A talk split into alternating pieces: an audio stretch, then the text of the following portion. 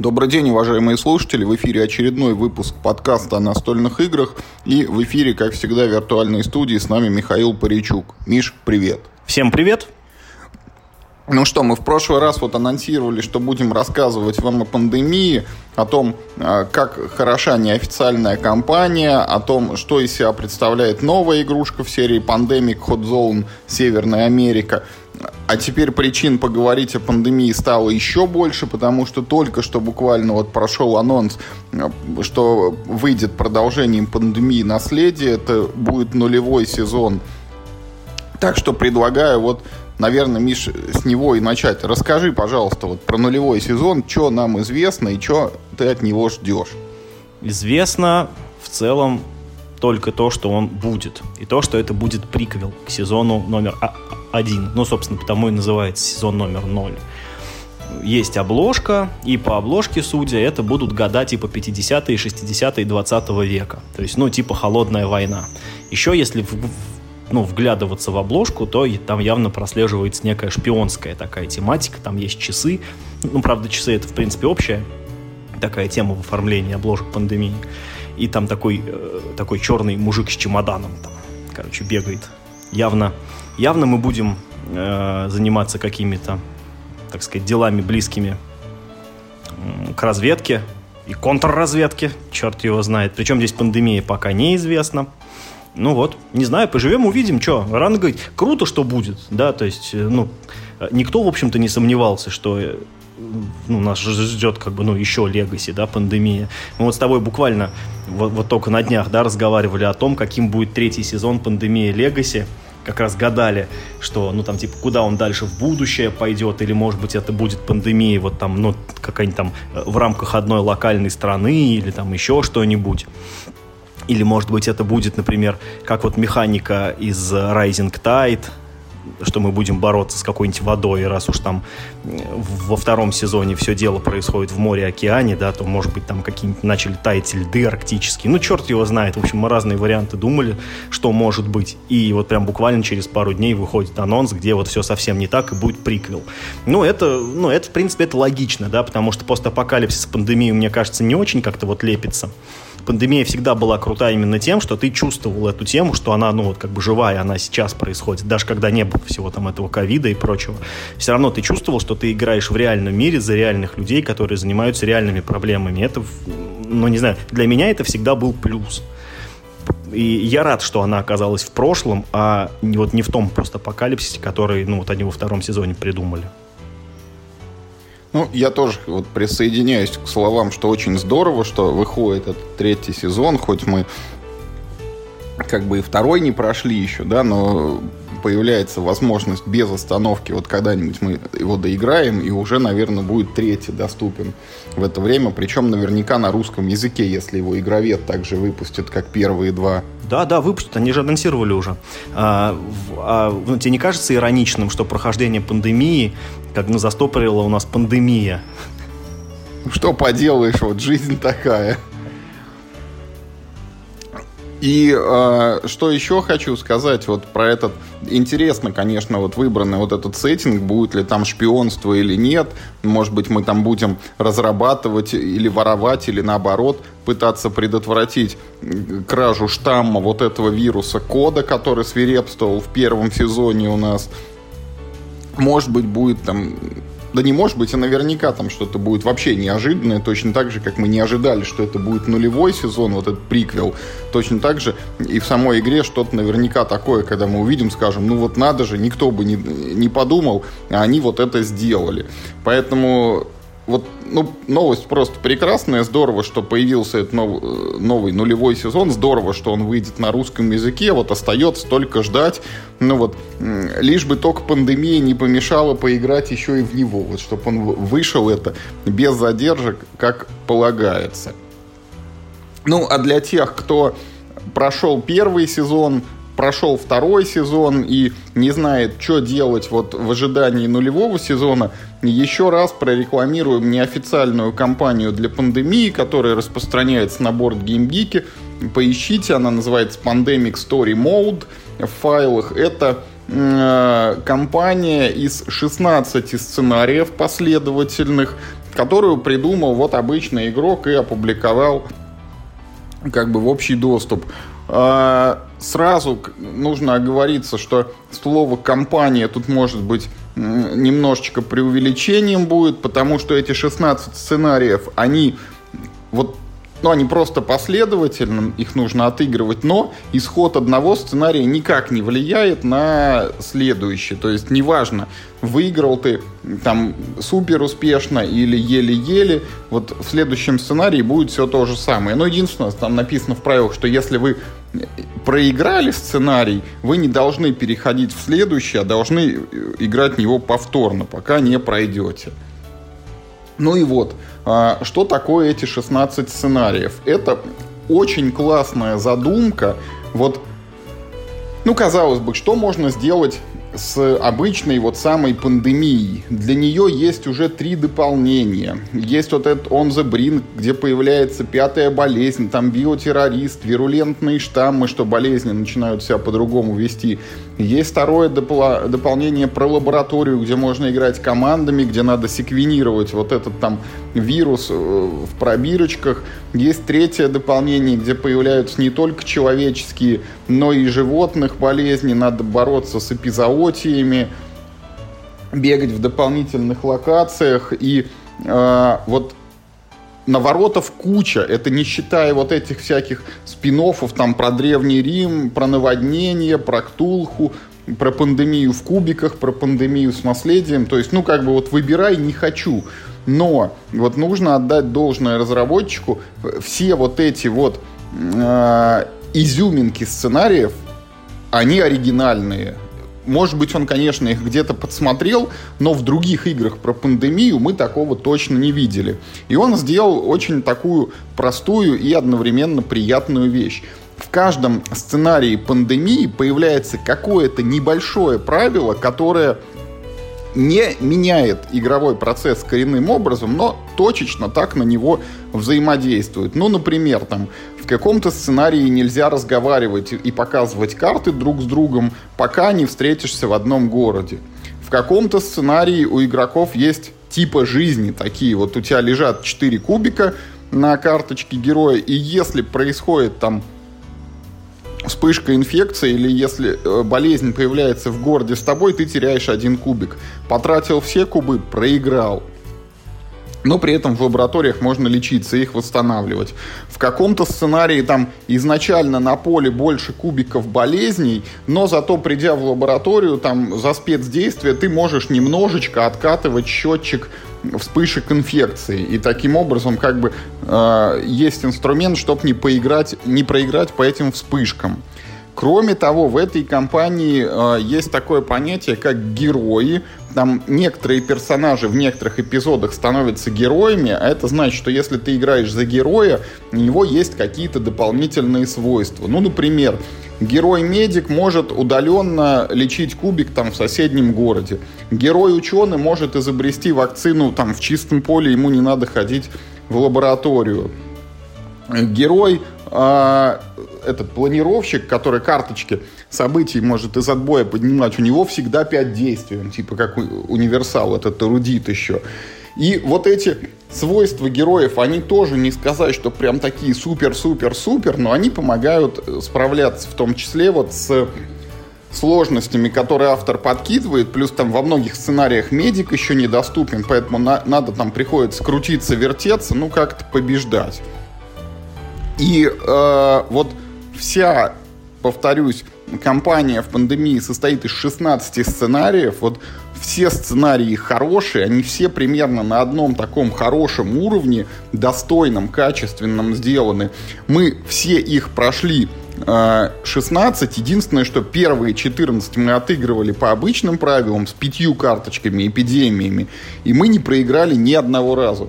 В 15 сценарии мы положили 6 карт эпидемий и проиграли этот сценарий, но со второй попытки победили. И с финальным сценарием произошла та же самая история. С шестью эпидемиями играли, сперва проиграли, потом победили. Остались очень довольны. В отличие от Legacy, еще раз, эта компания, она как бы ну, не переигрываемое, там ничего не меняется, ничего не уничтожается. Там можно играть каждый сценарий, взятый в отдельности. У Миши даже была идея взять вот просто напечатать 16 карточек вот с этими вводными данными, что типа рандомную дергаешь и играешь, вот когда в обычную пандемию. Поэтому кто не играл, мы настоятельно прям вот рекомендую и даже, вот подчеркиваю, даже с учетом того, что мы прошли первый сезон Legacy, даже с учетом того, что мы уже приступили ко второму сезону, даже с учетом того, что мы играли во все дополнения к базовой пандемии, вот на фоне всего этого в неофициальную кампанию играть все равно интересно. Поэтому обязательно попробуйте, обязательно поиграйте. Здесь я хотел бы, знаешь, так, ну, мы с тобой уже столько говорили про пандемию и про эту неофициальную кампанию, но все-таки хотелось бы, знаешь, это, вот, как бы я думала как бы о том, почему это вот так вот круто получается все. Все-таки насколько э, какое-то, знаешь, стечение обстоятельств, или я не знаю, или что, творческий гений тому виной, черт его знает кого. Ну вот что вот Мэтт Ликок придумал такой крутой геймдизайн. Вот он в своей базе, он же очень простой, да, вот это ну, базовая коробка пандемии, там же, блин, пять правил на всю игру, и все написано на поле, что надо делать, и на карточках. Она объясняется очень просто. Но при этом, например, вот когда я играл в Запретный остров, да, где примерно то же самое, только мы тонем под водой, или когда в Запретную пустыню, где надо там мешки с песком растаскивать, эти барханы там разглаживать, вот Пандемия мне нравится сильно. В запретное небо не играл, но вот по сравнению с этими двумя она сильно лучше. Ну, я согласен, но так я же только про пандемию-то и говорю, а не про запретный остров, там, запретную пустыню. А, насколько вот это удачный получился сплав всего на свете, что до сих пор эта игра живет, и она цепляет игроков настолько, что даже ну, вот фанат придумал такую классную э, вообще штуку, проделал такую масштабную работу. Это же делается вот, э, ну знаешь, как в старом фильме, это э, ради любви к игре. Есть такой спортивный фильм старый. А, значит, ну это прям, ну это круто было. Я очень рад, что мы прошли ее. Действительно, а, почти наверняка я вот, вот эти вот карточки изготовлю, выкину там всю сюжетную часть. Это не так уж важно. Ну, да, давай немножко покритикуем, да. Ну, сюжет, конечно, ну, блин, такое. Ну, Ладно, мы играем в пандемию, ну, как бы... Не ради сюжета. Не ради сюжета, да. да. И вот те сценарии, вот те особенности, те дополнительные правила, которые он туда вводит, они перекрывают там все огрехи сюжета. Да, да, они почти все хороши. За иск... Ну вот, э, что, что вот можно вспомнить? было несколько сценариев, которые у нас как бы, ну вот, не сработали, которые на бумаге звучат круто, но у нас вот эти спецправила не работали. Я помню такой сценарий, где, если, например, э, в одном городе оказывается э, два разных цвета кубика, то этот город можно начинать лечить только в тот момент, когда изобретены оба лекарства. Ну, то есть, типа, два вируса между собой перемешались, стали очень сложным таким э, комбинированным вирусом, и поэтому его тяжело вылечить. У нас это вообще ни разу не сработало. Вообще, ну вот, как, ну, в моей практике такое бывает крайне редко, когда в одном городе оказываются разноцветные кубики. Уж там тем более, ну, как он пишет, что и там, типа, там же могут, типа, там и трех цветов кубики оказаться, но это уж совсем потом какое-то невероятное стечение обстоятельств. Ну, может быть, разве что там, жел... да нет, даже, даже желтые, черные и синие где-то не перемешаются. Ну, одним словом, да, вот это не сработало не особо мы с тобой прочувствовали тот сценарий, где, помнишь, э, был похищен ученый, и, и нужно было за террористом летать, и этого ученого каждый раз, ну, ну типа, из его рук вытаскивать, а его это, это как принцессу Пич каждый раз похищают. После каждого хода там нет неудачного, ее опять похищают. Вот. Поэтому вот эти сценарии, вероятно, требуют какого-нибудь там э, повторного, может быть, неоднократно повторного прохождения, чтобы их переоценить. Ну, как бы, ну, в любом случае, это там два, ну, может быть, три сценария из 16. Остальные э, там э, в 13-14 сценариев, они очень крутые, вот с этими, э, с, ну, с забавными особенностями. Поэтому, да, я тоже прям очень горячо рекомендую всем этот, э, этот модуль для пандемии. Он вам ничего не стоит. Э, для чего для него ничего не нужно доставать, ничего там не нужно изобретать. Его уже даже на русский язык перевели, пока мы тут это, в общем, это разговоры разговаривали. Поэтому сейчас нет никаких проблем даже я бы сказал, что, ну, то есть, как бы, э, ну, вот раньше я всем говорил, что, типа, ну, типа, купите пандемию, да, и купите э, первый доп. То теперь я вполне могу сказать, купите базовую пандемию, поиграйте в нее, потом начните вот эту кампанию. И уж если вам этого будет мало, тогда купите первый доп.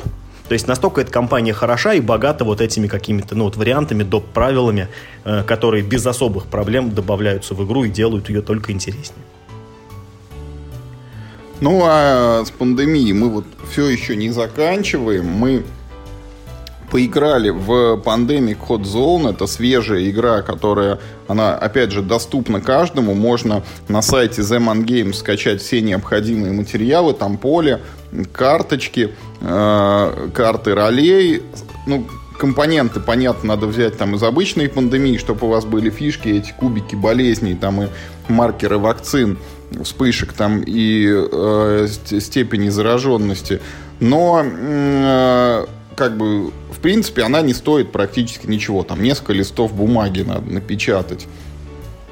Значит, что такое пандемия Hot Zone? Э, это как раз такая ну, более локальная игра. Вот э, обычная пандемия у нас происходит на карте всего мира, а тут мы делаем акцент на одном отдельно взятом регионе, это Северная Америка, то есть, ну, фактически это вот синяя зона в обычной пандемии. Мы вот так масштаб туда приближаем, и она у нас становится на все игровое поле.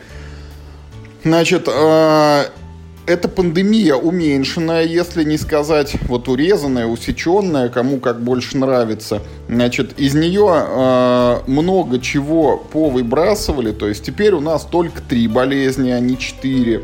Э, у нас... Нет, смотри, вот э, тут важно понимать, что из нее повыбрасывали э, много чего количественно, но качественно убрали на самом деле не так уж и много, только лаборатории и все, что с ними связано. Лаборатория одна, новые строить нельзя.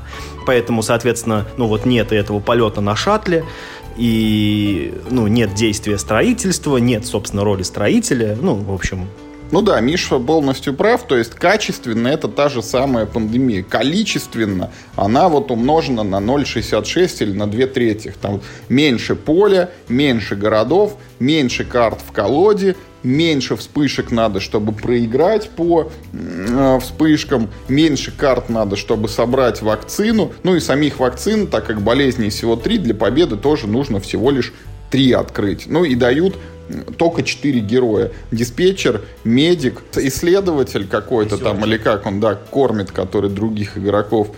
Короче, строителя нет по понятным причинам, потому что лаборатории больше нет, планировщика не знаю почему нет. Ну, в общем, ну, неважно, с этими с четырьмя героями она играется нормально.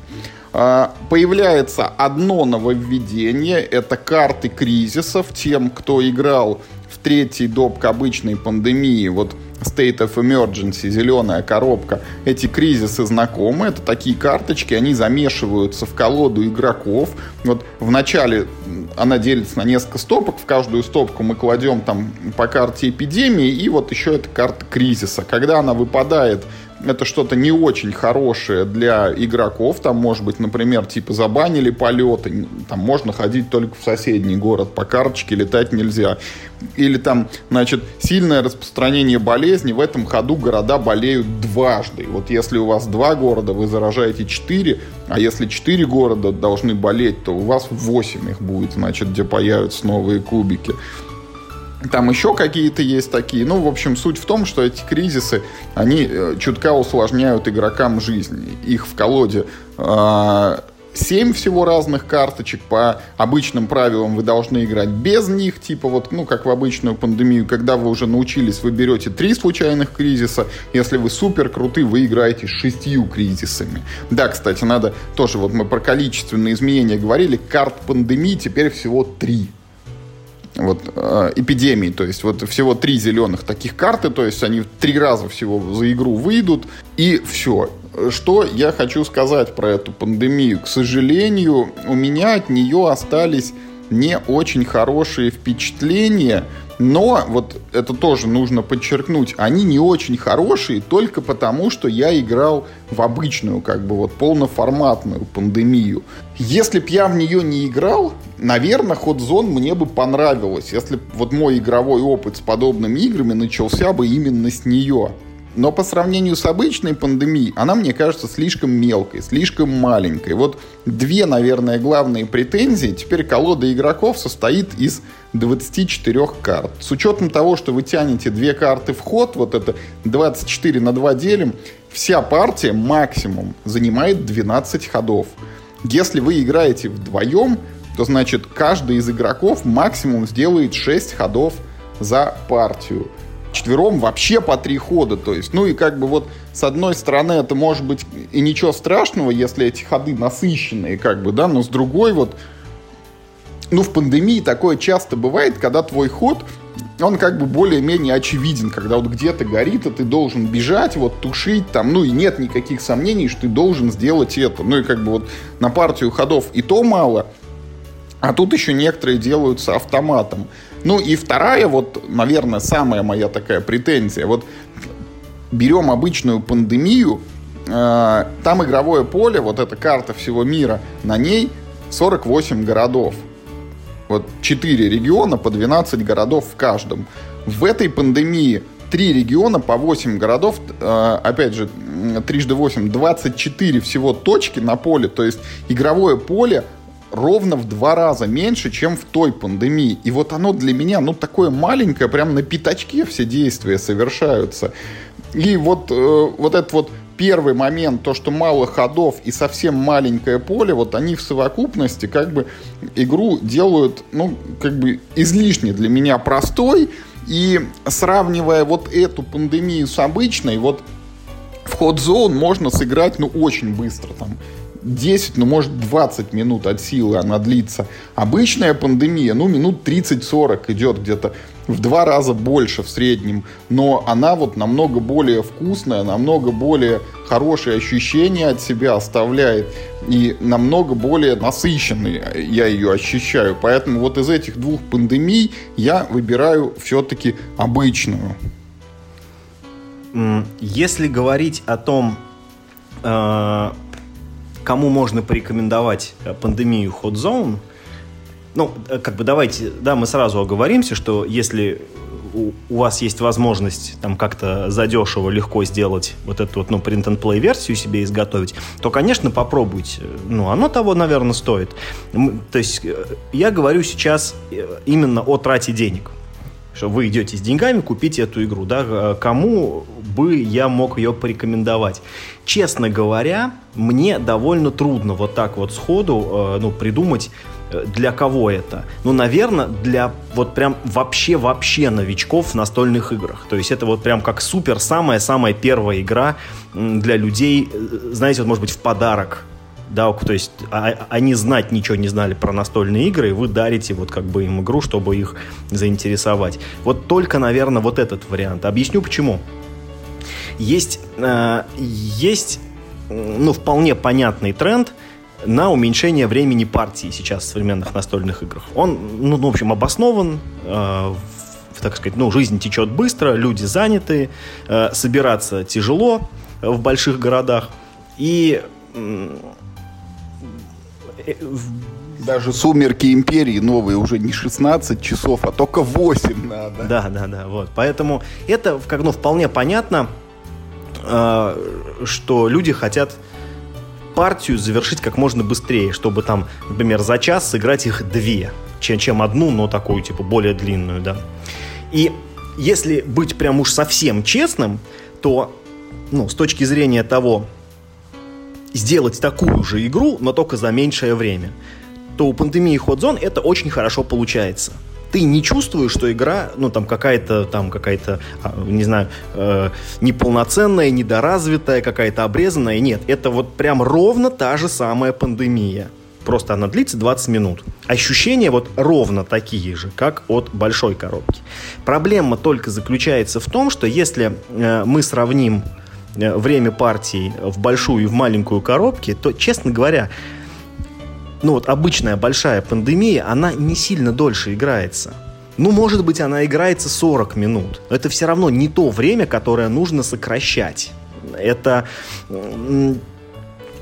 вот, ну, как бы, ну, с точки зрения, э, как, ну, игрока, ну, с пандемией вообще нет никаких э, проблем. В ней нет замороченных правил, которые, типа, тяжело запомнить, поэтому их, ну, ну типа, убрали, упростив игру. Такого там нет. Э, какие-то ну, там, типа, сложные исключения. Такого там тоже нет. Большое время партий. Такого там тоже нет. Нужно много игроков. Такого там тоже нет. То есть э, сама по себе пандемия уже очень хорошая игра для, ну, и для новичков, там, и для семейных, например, каких-то посиделок. Ну, потому что она еще плюс и, и кооперативная, да. Поэтому мне, ну, мне не очень, как бы, ну, видна та группа людей, которые прям будут очень рады вот этому, э, ну, вот этому hot zone, да. Но, ну, вот, э, сама по себе игра хорошая. Просто э, ну, при наличии рядом старшего брата, я не очень вот знаю, в чем, ну, младший брат у него выигрывает. Потому что, ну, как бы, да, окей, там ты играешь 20 минут, там ты играешь 40. Ну, это как бы, ну, погода-то обычно, ну, обычно не делает. Зато в, в маленькой пандемии,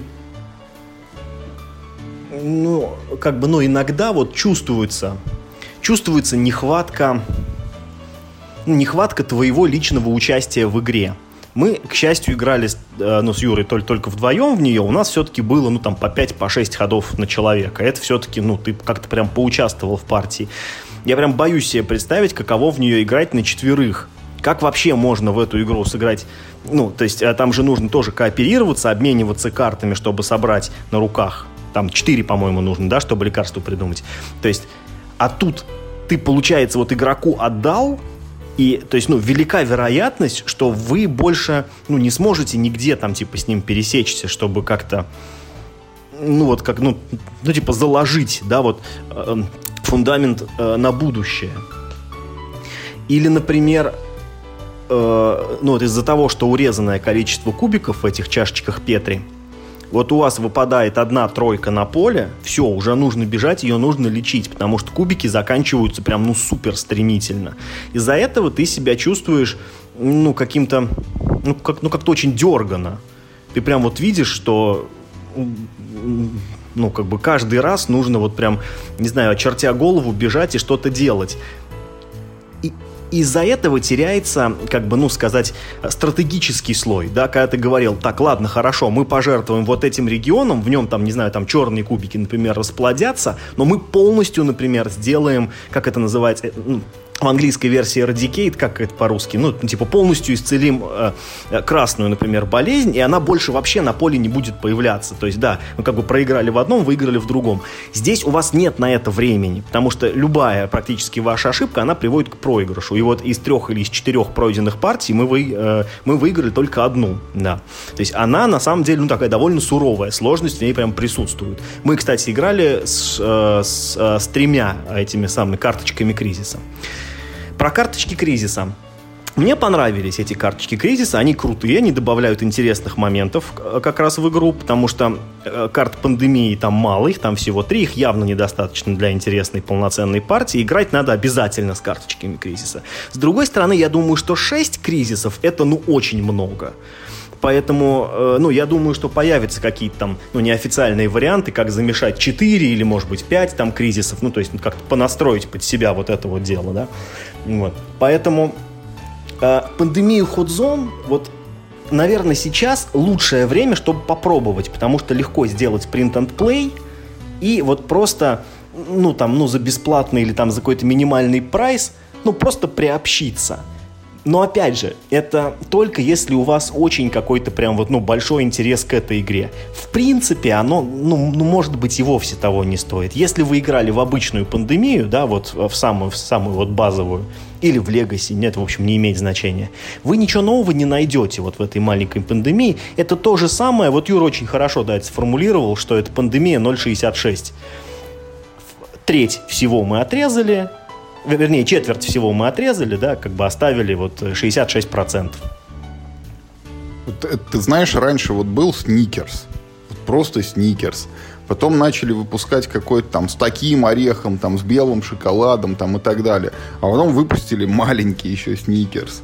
Вот маленький сникерс ну, наверное, его кто-то покупает, но я вот беру все-таки обычный. Маленький он слишком мал. Так и пандемия это. Я буду вот в обычную играть. Тем, кто не знаком, пробовать, конечно, можно с маленькой. Ничего не потеряете. Понравится.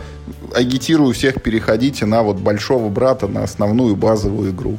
Я вот наоборот, на самом деле, всех агитирую, покупайте сразу большого, так сказать, брата. Да, он абсолютно не сложнее то, что там убрали лаборатории и роль строителей, это, come on, вообще, это, ну, ну, в игре погода никакой не делает, это несложно объяснить игрокам, зато вы получите более какую-то, ну, цельную, что ли, игру, да, вот, вот вы получите, трудно мне описать, мне мало э, вот этой вот hot zone, мне в ней тесно, это как будто какая-то, вот знаешь, как будто какая-то вот, ну, модель пандемии, ну, вот, ну, типа, вот есть настоящая как бы игра, а это такая моделька, которую ну, вот, можно на полку Я поставить. только одним глазком. Да, да, да, вот. Мне вот в ней тесно, в ней, мне в ней мало всего, мне мало экшена, мало решений, честно говоря, потому что, ну, из-за темпа игры, поскольку она очень короткая, решений принимать, ну, практически не требуется. Ты должен делать то, что необходимо в данный момент,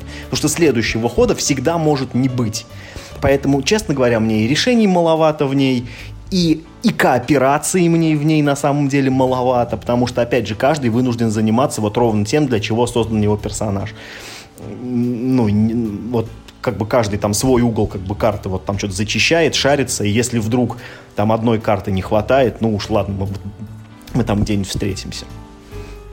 Мне понравилось, ну, ну, типа, на 4 с минусом, да, вот, наверное, из всех пандемий, в которые я играл, там, там из всех допов, это, наверное, моя самая нелюбимая. Она неплохая, но это вот худшая, как, как, как бы из всех. Вот я единственное, что хочу еще добавить, очевидно, что это вот поскольку название идет Hot Zone, там North Америка, то будет потом и Южная Америка, будет, наверное, потом Азия, будет Европа, там будет Африка, ну, то есть по всем континентам мы пройдемся. Вот э, во-первых, хочется, чтобы в каждой новой игре появлялись еще какие-то фишки вот типа этих кризисов, чтобы они не были все одинаковыми под копирку. А во-вторых, хочется, чтобы большую пандемию не забрасывали, вот чтобы она не превратилась в этот уменьшенный формат, чтобы выходили новые сезоны наследия, чтобы выходили, может быть, новые дополнения к обычной пандемии или новые спин вот какие-нибудь крутые типа Рима вот или этих наводнений еще куда-нибудь там в сторону, чтобы отошли. Короче, только не зацикливаться на этой серии Hot Zone. Так, ну и вот переходим к следующим, значит, нашим впечатлениям. А, давным-давно уже, кажется, несколько месяцев назад Э, скачали мы такую игру StarCraft Roll and Ride. Это сразу, как бы нужно отметить, это никакой неофициальный StarCraft, у него нет даже учетной карточки на борт GameGeek, и, наверное, не появится, потому что, ну, как не авторизированное название, и графика позаимствована тоже из компьютерной игры, вот просто так.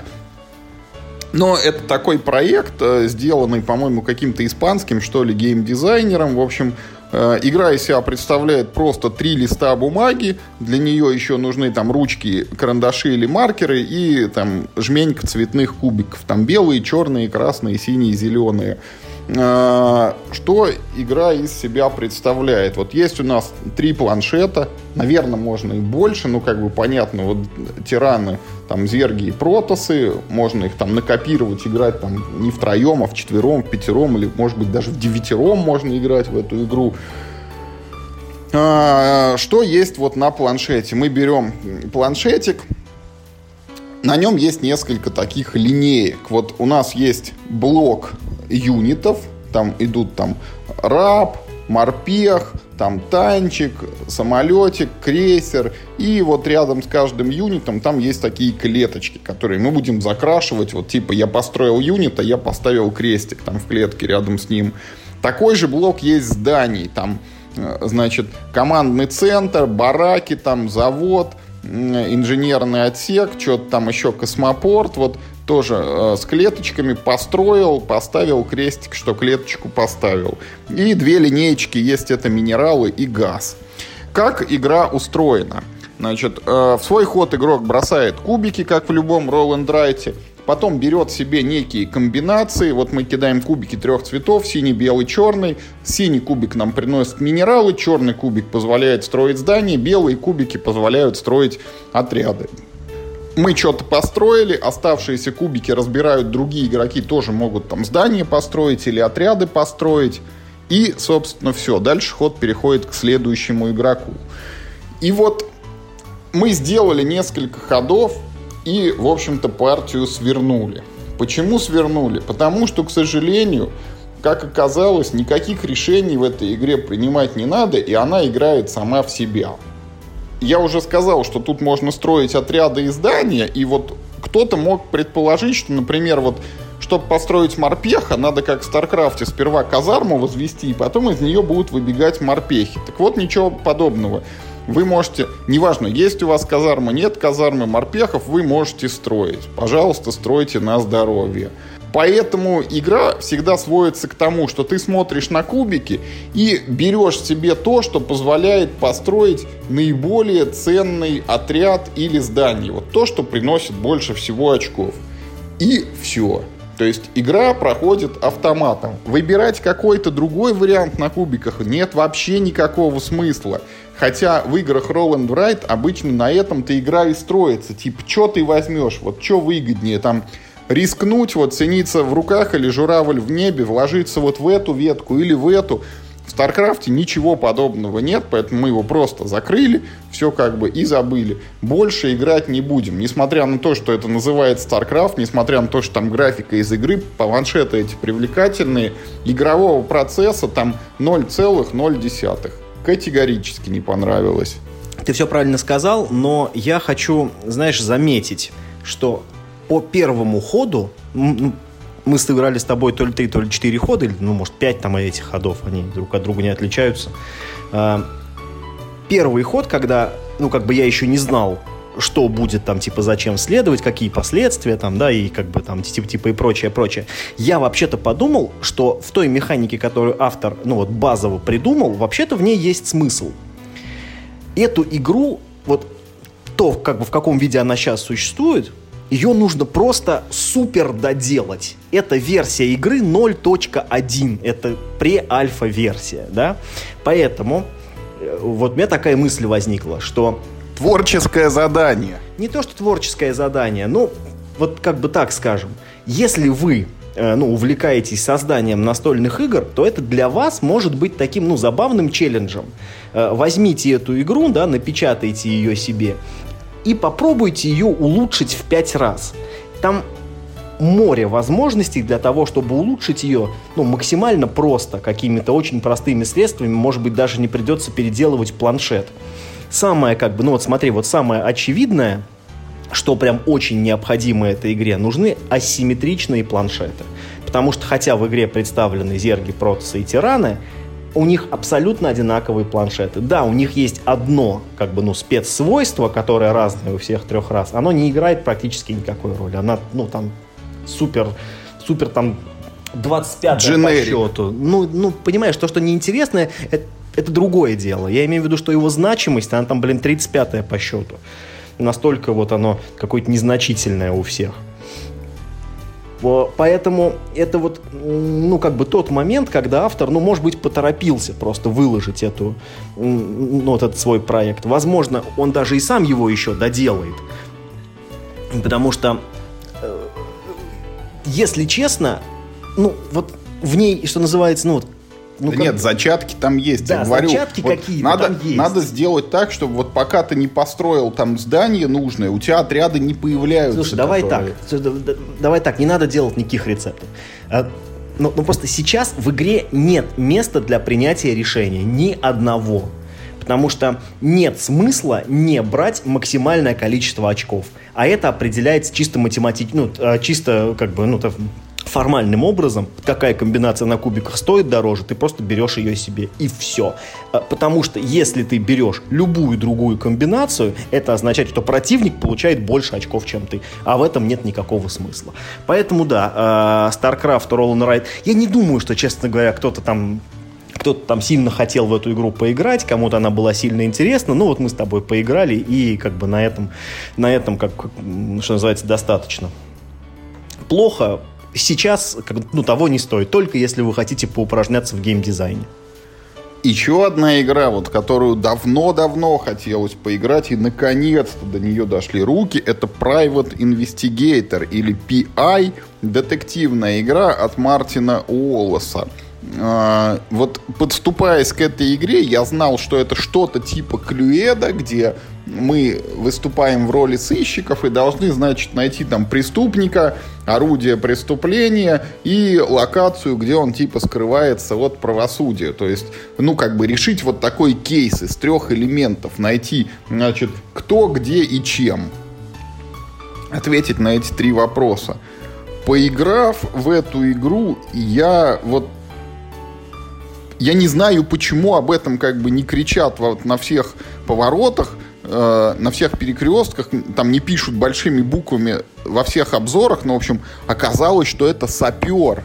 Вот в настольном варианте. То есть игра знакомая, ну вот, чуть менее, чем каждому. Тот, кто э, имел когда-то компьютер на Windows, точно играл сапера и знает, что это такое, когда ты нажимаешь в клеточки, и ищешь бомбы, и когда ты нажал, значит, либо ты подорвался и проиграл, либо у тебя выпала циферка, которая показывает, сколько бомб рядом с этой клеточкой, ну, либо выпало, там, ты нажал в пустое место, у тебя сразу там кусочек поля открылся, и где-то по периметру эти цифры образовались. Вот Оказалось, что вот это вот PI строится на механике сапера, когда ты э, ход за ходом вот тычешь в эти клетки, а другой игрок знает как бы правильный ответ, где лежит там твоя эта бомба, и говорит тебе, значит, сколько там, один, два или три или ноль есть рядом искомых элементов.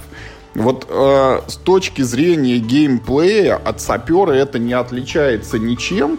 И сама партия FPI представляет собой вот такой коллективный сапер, где пять человек играют одновременно в сапера. При этом друг с другом они практически не пересекаются. Но единственное, если вы э, кто-то там открыл вот свой этот элемент, нашел своего преступника, вы его в своих расчетах можете просто не учитывать, потому что вы знаете, что это относится к другому игроку. И тут же как бы минус игры один нужно подчеркнуть. Вот в сапера, когда вы играете в Windows, вы можете нажимать в любую клеточку. Вот тыкать туда и проверять, есть там бомба или нет. В PI вы можете нажимать не туда, куда вам хочется, а туда, куда вам разрешает игра. Там есть такая колода, из нее тянутся карты, и вот э, они указывают на точки на поле, куда можно, значит, эти проверки выполнять. И вот у нас мы сыграли две партии неполные. В каждой партии складывалась ситуация, когда ты знаешь, что надо проверить вот это место, но не имеешь возможности его проверить, потому что игра тебе не разрешает. И ты должен просто вот скрестив пальцы, э, надеяться на то, что из колоды выйдет нужная карточка, которая позволит тебе отыскать преступника. Еще один момент. Партия FPI состоит из трех раздач. То есть вы вот в этого сапера должны сыграть три раза, и потом общий счет подвести. И тут у меня такая штука, но это вот часто встречается в играх, которые требуют неоднократного как бы повторения. Это э, хрестоматийный пример, это затерянные города, где надо как бы три раза сыграть там похожие, ну вот Air Land and Sea, который мы играли, там тоже типа три раздачи. Вот я всегда в, это, в этот момент как бы пожимаю плечами и спрашиваю, вот в чем смысл играть, ну, три раза в одно и то же, если ощущения вот примерно те же. Ну, вот я сыграл, например, два раза, мне, может, не хочется уже третий раз, как бы, почему игра меня к этому принуждает. Да, надо сказать, тут в этом PI там есть типа такое подобие, там как бы длинная арка, вот там есть 5 таких супер жетонов проверок, которые вот вам дают на все три дела. Но смысла, честно, особого в этом нету. Как бы можно было играть одно дело, там, чтобы у каждого был один этот жетон всего, или, я не знаю, два. И если ты его не истратил, там бы он приносил победное очко, например, в конце. Но, короче, суть в том, что это ну, не особо интересно три раза подряд играть. Ну и, честно говоря, вот так в целом раздумывая, конечно, прикольно, что Мартин Уоллес перенес вот эту механику как бы в настольный формат саперную. Но опять же, честно говоря, если вот мне приспичит поиграть в сапера, лучше это сделать и быстрее в компьютере. Ощущения будут примерно те же. Там ты сразу нажимаешь, тебе рисуют эти цифры. Не надо спрашивать у товарища. Потом как бы вот с точки зрения интерфейса, но это Миш сейчас еще, наверное, расскажет, но вот там отмечаются кубиками и дисками, это нифига неудобно, ну, гораздо проще на листочке вот нарисовать себе поле и в нем там циферки ставить и крестики, ну, вот такой виндосовский интерфейс сапера это все преобразовывать. И вот зачем в это играть на столе, честно говоря, я не знаю. Зачем в это играть в пятером, как бы, я не знаю, потому что кроме увеличения времени партии это не дает, ну, с моей точки зрения, ничего. Вот тебе нужен только еще один человек, который отвечает на твои вопросы, есть там бомба или нет, и все. И вот детективного элемента там нет. Я задавался вопросом, вот как это в сравнении там с современными детективными играми, всякими вот этими там, э, местом преступления, детективом от Portal Games, там, вот этими элементарно, там, или даже карманным детективом, который уже сейчас вышел, это вообще не детективная игра, это просто вот это вот, ну, математическое сопоставление и поиск, вот где лежит бомба, исходя из косвенных признаков и э, выпадающих тебе цифр. Поэтому вот PI мне, к сожалению, не понравилось. Жаль, что вот так долго она пролежала и себя не оправдала. Но, как бы, что поделаешь, не моя игра. Хочу начать э, про эту игру э, в кои-то веке с компонентов. Uh, у Мартина Уоллес... Слушай, а эта игра, ее кто выпускает? Три Frog Games, да? Ну, то есть это Мартин Уолловсовская. Uh, короче, я понимаю то, что это издательство практически из одного человека состоит, и как бы, то есть ему как бы, ну, огромный респект, что он свои игры вот там как-то сам, э, сам выпускал.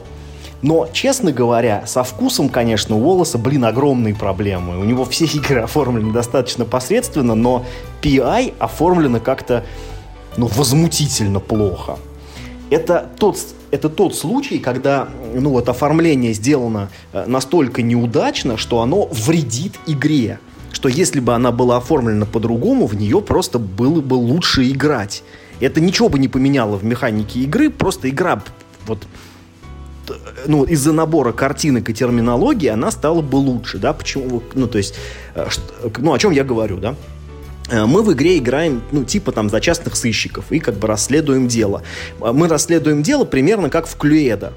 То есть есть три вещи, которые мы должны узнать. Э, только если э, в Клюэда есть один общий конверт на всех, и мы типа на перегонки стараемся узнать, э, ну, собственно, кто где и чем убил там этого самого, я не помню, как, как зовут этого вечного покойника в Клюэда, то здесь у каждого детектива свое дело. То есть мы все расследуем каждый собственный, э, ищем каждый собственный ответ.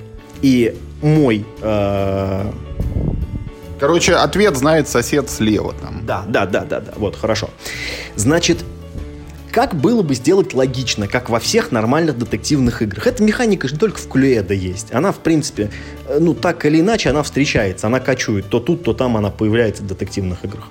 Но здесь мы ищем, кто преступник, где произошло преступление ну, типа, где скрывается, может быть. Это еще можно сделать скидку. Ладно, хорошо, да, допустим, там, да, типа, там, где прячется.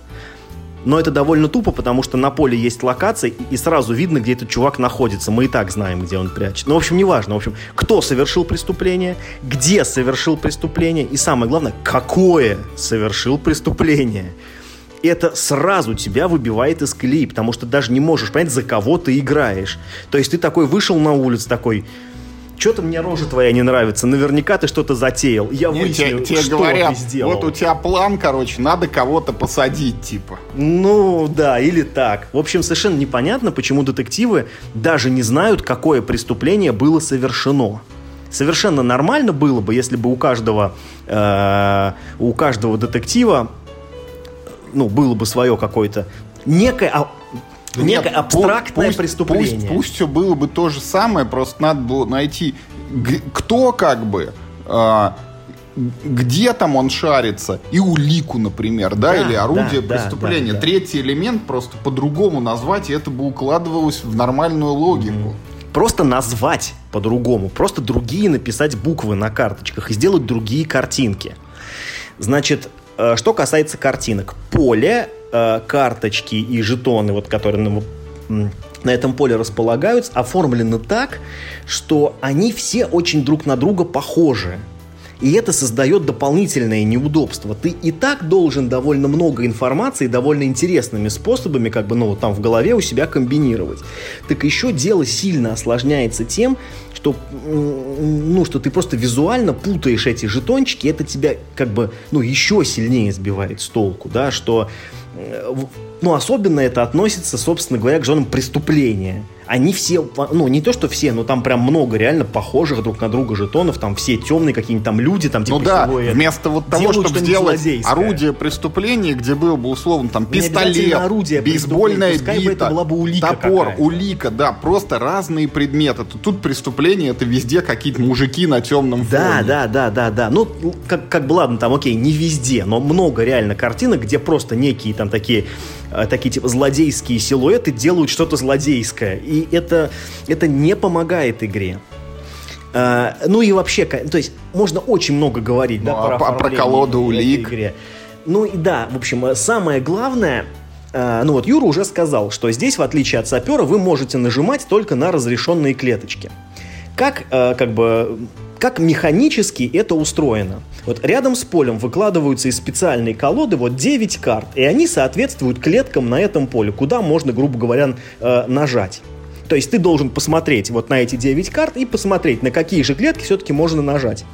Не, не просто посмотреть, а найти их на поле, потому Да, что там да, они да, не на- пронумерованы, Да, не- да, да. нет никакой координатной сетки, ничего. Да-да-да, более того, они же раскладываются рандомным образом. Это, это как бы, ну, это, это реиграбельность создает, то, что они как бы каждый раз по-разному раскладываются. Это прикольно. Но вот эти вот два факта, то, что поле у тебя каждый раз выглядит по-разному, и где именно искать данную конкретную, похожую на другие картинку, ты не знаешь, да, там, ну, от, например, ходов через пять ты примерно, э, ты освоишься, и ты примерно уже будешь помнить, кто где живет, и там какое где преступление, типа, совершалось, и прочее, прочее. Ты как-то начинаешь в этом разбираться. Но абсолютно очевидное решение, которое не прописано в правилах, для этого не предусмотрены компоненты, хотя это абсолютно очевидное интерфейсное решение, что когда вы открываете карточку, положите на эту клетку отдельного вида жетончик, чтобы вы могли просто, глядя на поле, видеть как бы такие, ну, подсвеченные, что ли, Ну да, клетки. где лежит красный кружок, вот туда можно нажимать. Да, да, да. То есть это абсолютно минимум как бы усилий от игроков требует, потому что э- эти жетончики не так часто появляются новые, не так редко там типа с поля убираются, перемещаются, они, ну, это случается иногда. Но Это минимальные усилия для игрока, это минимальная стоимость ну, там, каких-то дополнительных компонентов, которые нужно было бы положить в коробку. Да и, ну, э, то есть, ну, честно говоря, честно говоря, если вы играете не в пятером, да, то такой проблемы нет. Вы просто берете какой-то другой вот цвет э, ну, игрока, который никто не выбрал, и просто эти же компоненты раскладываете по полю, получается вполне годно. Но абсолютно непонятно, почему это интерфейсное решение первую же, блин, не знаю, тестовую партию всем на свете не пришло в голову. Это просто напрашивается в эту игру. Ну ладно, бог с ним. То есть, э, я думаю, что вы уже поняли, что э, внешним видом игра вас ну, не покорит, скорее всего. Там, э, там хорошая графика, но она смешана с отвратительным э, в этим самым э, дизайном. Вот э, знаете, вот э, такая проблема часто бывает э, в играх по лицензиям, когда дают хорошие арты, или, например, там кадры из фильма, или арты какие-то, и в эти э, концепты, и, там, не знаю, из игры или из фильма. И поверх них фигачит Ареал Блэк, там, с тенью, жирный во всю карту растянут, какую-нибудь сплошную плашку. Я, я, то, что называется, ну, при всем уважении, вот это, ну, мир хобби вот так часто делает свои игры по лицензиям. Просто классный арт, а поверх просто однотонная плашка и просто ареалом написан какой-то текст. Дизайн, чё? Нормально. Вот. Что же касается, э, ну, ну, собственно, процесса. Вот Юрий не понравилось, а мне понравилось. Мне было очень интересно. Я люблю сапер на компе. Мне нравится эта игра. Я довольно много в нее играл в свое время. И сейчас иногда, когда мне нечего делать, я иногда щелкаю сапер вполне э, как это меня увлекает. И, и, и мне понравился PI. Мне тоже совершенно непонятно, зачем в него играть три партии. Вернее, как, э, мне понятно, зачем в него нужно играть три партии. Потому что, ну, чисто теоретически вам может, как в сапер, повести, что вот вы три раза щелкнули, да, и сразу нашли ответ за три хода, не делая никаких логических допущений. Это может быть. Как, как то же самое может быть и в сапере, что вы нажали одну э, клеточку, у вас там э, все поле открылось, и все бомбы сразу стали видны. Это статистически возможно. Это маловероятно, но возможно. Поэтому, чтобы немного уравнять шансы, вы можете типа играть несколько раз. Да? Первая партия у вас уйдет на то, чтобы понять, как работает эта игра. Она работает, ну, очень неочевидно. При всей простоте правил, те, э, те математические закономерности, которые в нее заложены, они требуют от вас достаточно больших умственных усилий. Э, э ну вот Юра во время нашей второй партии, вот он немножко читерил, он себя нарисовал на бумажке поля, да, этого, ну, то есть никаких блокнотов не предусмотрено в игре. А Юра поэтому взял себе сам бумажку, вот, да, нарисовал на нем поле, и вот там зачеркивал себе все, что ему было нужно. Я наоборот, я специально так делать не стал. Мне было интересно, ну вот, э, насколько, э, насколько тяжелее становится, если ты пытаешься всю информацию считать ну, с иконок этих вот кубиков и дисков, которые на поле разложены. И если у вас есть такой, э, ну, этот самый такой, этот самый, как сказать, ну, планшетик, куда вы все записываете, то, конечно, это сильно проще. То есть, ну, с поля считывается информация тяжело, и к этому нужно тоже привыкнуть и как бы ну, уметь держать в голове, знаете, такие вот э, такие операции со множествами, когда вот у тебя есть там, ну там типа. Ну, блин, этом... прикиньте, вот как в это в слепые шахматы, вот в слепого ша- сапера попробуйте поиграть. Я когда в первой партии держал все в голове, например, дело решил, пока до меня дошел круг, а там всего вот два человека потом сходили, я уже все забыл, короче, и заново должен был вот все эти операции совершить там, чтобы вычислить, какая у меня там клеточка это нужная. Юр, ну это твоя проблема, давай уж как бы, да, по-честному. То есть, ну, у меня не возникало таких вопросов, я не забывал свои как бы выводы. Но, тем не менее, держать вот эти вот, знаете, э, это выглядит очень очень похоже в голове у меня, это выглядит похоже вот на диаграммы, на круговые, когда такие эти, ну, типа разные круги пересекаются, да, и, ну, и вот, и вот ну, на пересечении этих окружностей возникают различные зоны. И вот ты знаешь, что ну, там, типа, в этом круге три улики, а в пересекающемся с ним только одна, а это означает, что там, типа, в другом месте может быть максимум две, и все эти и, или, там, если, там, там, типа, затем, это очень, на самом деле, держать в голове тяжело. Значит, э, что касается э, того, э, кому эта игра будет интересна. В хорошем эта игра очень, ну, будет, как, как мне кажется, она понравится вот, ну, людям, как, ну, в хорошем смысле, занудным. Потому что это не столько игра, сколько это головоломка. Э, я пытался э, ну вот, понять, насколько сильно действия других игроков влияют ну, вот, на твое собственное расследование. У меня пока сложилось впечатление, что очень мало, потому что от действий других игроков ваши действия никак не зависят. Они иногда могут у вас из-под носа увести возможность ткнуть в нужную вам клеточку, да, но э, я сейчас не буду вдаваться в правила, но вот эти клеточки иногда с поля исчезают, вместо них появляются новые. И может случиться такое, что игрок э, который ходил после вас, до вашего следующего круга нужную клеточку, ну, ну как бы, ну, ну типа уничтожит, да, и, и там, ну, и это для вас станет большой проблемой. Из-за сложности механизмов мне все еще, ну, как бы, не вполне понятна эффективность некоторых действий, но в целом это такая, как бы, ну, сказать, коллективная головоломка. Вот, вот вы все решаете, кто быстрее разгадает судоку. Вот. Это вот, наверное, вот с этим можно сравнить. Что вот вы взяли себе по листочку судоку, и каждый разгадывает. Только, ну, только как бы, ну, каким-то образом тебе вот должен, ну, вот партнер, э, это, ну, справа должен подтверждать, правильно ты, типа, свое судоку решил или нет. И вы вот циферки почему-то тоже ставите по очереди, ну, как бы, вот, вот как-то так. В общем, если бы у этой игры был лучше дизайн, чисто просто графический дизайн был бы лучше, да, э, туда же включается вот, вот эта ну, замена «что случилось?» ну, как бы на улику, да. И если бы, э, и э, если э, в вашей компании есть много людей, которые просто любят головоломки, хорошие, крепкие, сложные головоломки, то вот эту игру я рекомендую вам ну, каким-то образом э, раздобыть. Она, по-моему, уже не издается, но она стоит не очень дорого. От нее люди, в принципе, довольно охотно избавляются. Это, ну, там, не какое-то сокровище игровой индустрии. Вместе с тем, как головоломка именно, это прям вот очень круто. И очень было бы круто вот как-то в эту игру играть одному, но, к сожалению, это невозможно, потому что нужно у кого-то спрашивать правильные ответы, да. Да, кстати, что характерно, в этой игре вот, ну вот ты, ты же в свой ход, а ты фактически делаешь некоторое предположение, да, которое ну, твой сосед справа должен либо подтвердить, либо опровергнуть. Вот в этой игре вот даже вот просто сообразить вот правильно сделал, да, вот как бы другой игрок предположений. Соседу справа тоже нелегко вам ответить. Да, да, да, потому что нужно проверить и перепроверить желательно еще раз после этого. Ну, не так уж мало на самом деле фактов, которые вот там на, на этом поле расположены.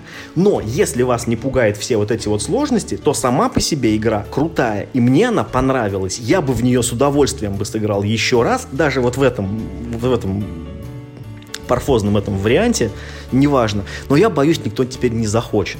Это вот та игра, которая, если она у вас есть, вот фиг кого уговоришь в нее сыграть. И это вот это прям вот праздник, вот как бы, ну, случится, если кто-нибудь с тобой сел, в нее поиграл.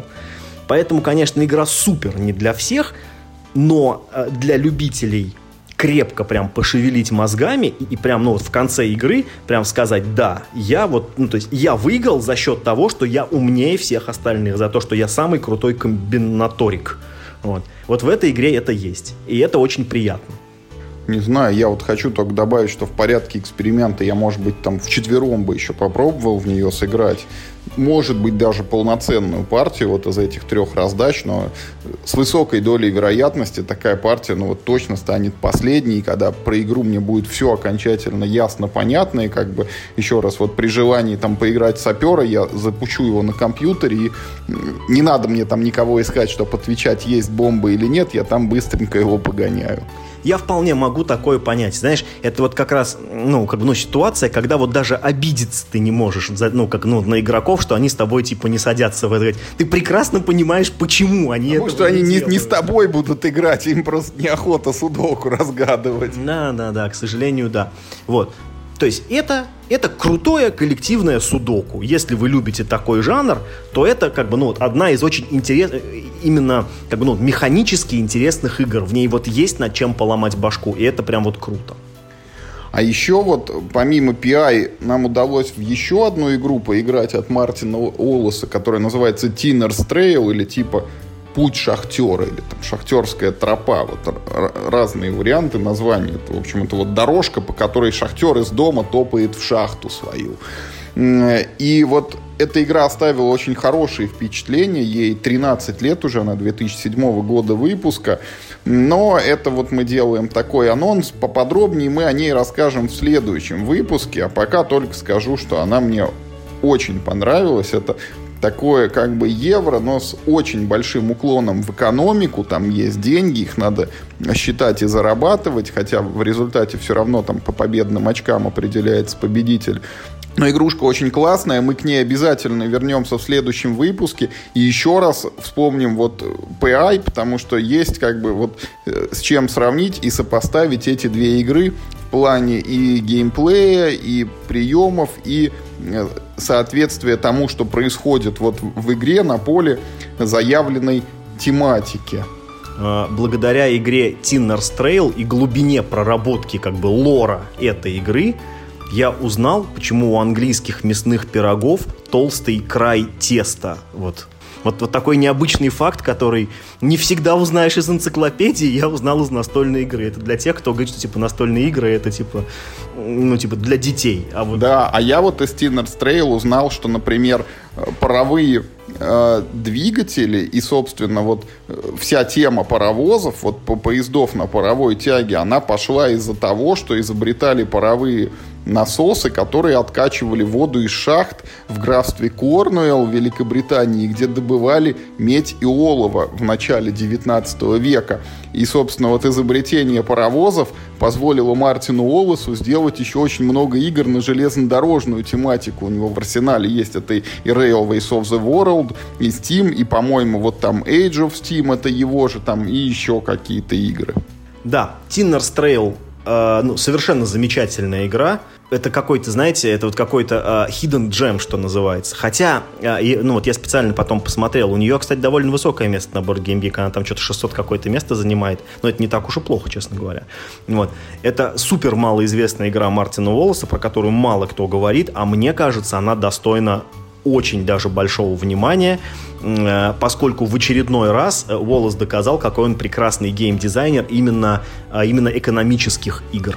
Он умеет делать именно вот классные экономические игры, которые не чувствуются евро, а чувствуются... Это вот, это вот кажется, э, тот случай, когда вот евро, да, переходит в чисто экономическую игру. И то, что Юра сказал, типа, там в конце определяется победным очкам, даже этот факт не делает эту игру евро, это все равно игра экономическая, потому что, ну, вот эти победные очки, ну, это типа эквивалент ваших типа денежных инвестиций. Ну, это как бы такое э, легкая, э, легкая абстракция, но в остальном вы знаете, э, я много раз в подкасте хотел записать тему, типа, несколько тем, на которые я хочу, чтобы сделали настольные игры, да, и вот одна из этих тем, э, я хочу хорошую игру про нефтедобычу. Э, это очень интересная тема действительно сама по себе, и, ну, мне кажется, в, как бы, ну, к, к нефти сильно приковано внимание людей всего мира, не только в России, потому что мы там такая типа сырьевая держава. Мне кажется, всех волнует нефть в той или иной степени. Сверхдержава, я попрошу. Значит, и э, ну, то есть я при этом удивлен, что нет ни одной какой-то э, классной известной игры про добычу нефти. Вот теперь есть такая игра, только там вместо нефти олова, но э, как бы ну, тоже мне было интересно узнать, э, насколько процессы добычи олова э, в начале 20 века похожи на современные технологии освоения нефтяных скважин. Это очень крутая игра, и мы, да, то есть мы, наверное, поиграем в нее еще большим составом, потому что мы немножечко счетерили, потому что официально в нее можно играть от трех человек, но мы не смогли, э, так сказать, найти третьего. И мы ну, попробуем э, в нее поиграть по нормальному, да, по полным э, правилам, потому что это очень хочется. И более подробно в следующий раз о ней поговорим.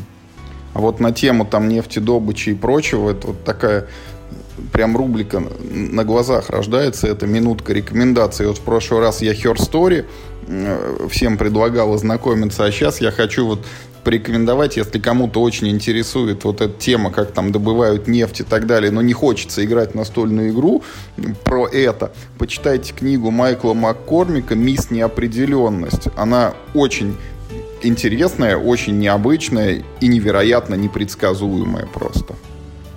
Круто, круто. Ну, а на этом сегодня все. Спасибо, что вы с нами были.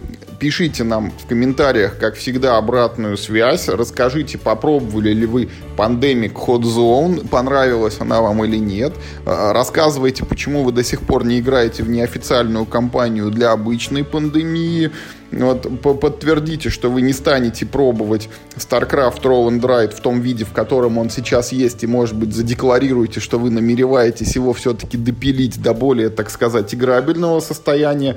Расскажите, нравится ли вам в сапер, или вы предпочитаете играть в PI на столе. И что вы знаете о Tinner's Trail, тоже нам расскажите, потому что игрушка, вот полностью согласен с Мишей, она крайне достойная, я бы даже сказал, она незаслуженно забытая, потому что вот, например, Лондон Мартина Уоллеса пере, э, ну, дожил как бы до второго издания, да, а Tinner's Trail, хотя Tinner's Trail на английском языке она выходила во второй редакции, там поменяли графику, в первой Э, редакции там не такое красивое поле было, и текста на нем еще э, было навалено. Вот. Но как бы это все равно было очень давно, там буквально с интервалом в год, наверное. Ну вот с 2007 года о ней, считай, ничего нового больше не слышно. Хотя игрушка, повторюсь, достойная. Ну, а на этом сегодня все. Играйте только в хорошие игры, особенно в хорошие игры Мартина Уоллеса. и не болейте.